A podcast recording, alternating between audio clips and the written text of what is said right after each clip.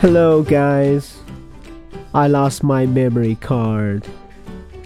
I lost my memory card. I was angry when I realized that I lost my memory card.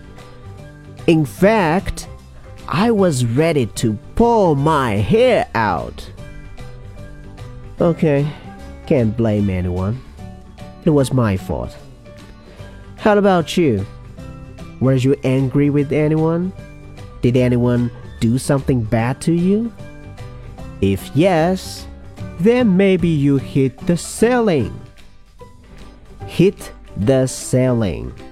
The idiom hit the ceiling means to be angry or very upset with someone because they did something wrong. Or a bad situation happened that you are upset about. So I hit the ceiling when I lost my memory card today. Oh, do keep in mind that hit is an irregular verb, so we say hit, hit, hit. You can use this idiom like this Someone hit the ceiling. Someone hit the ceiling. Here are two examples for you. I hit the ceiling when someone hit my brand new car.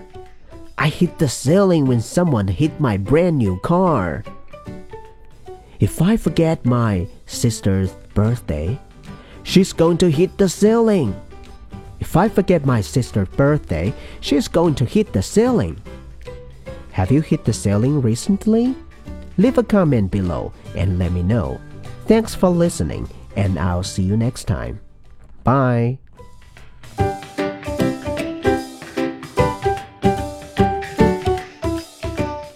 This mini English idiom lesson is brought to you by michaelsays.languagefreeway.com.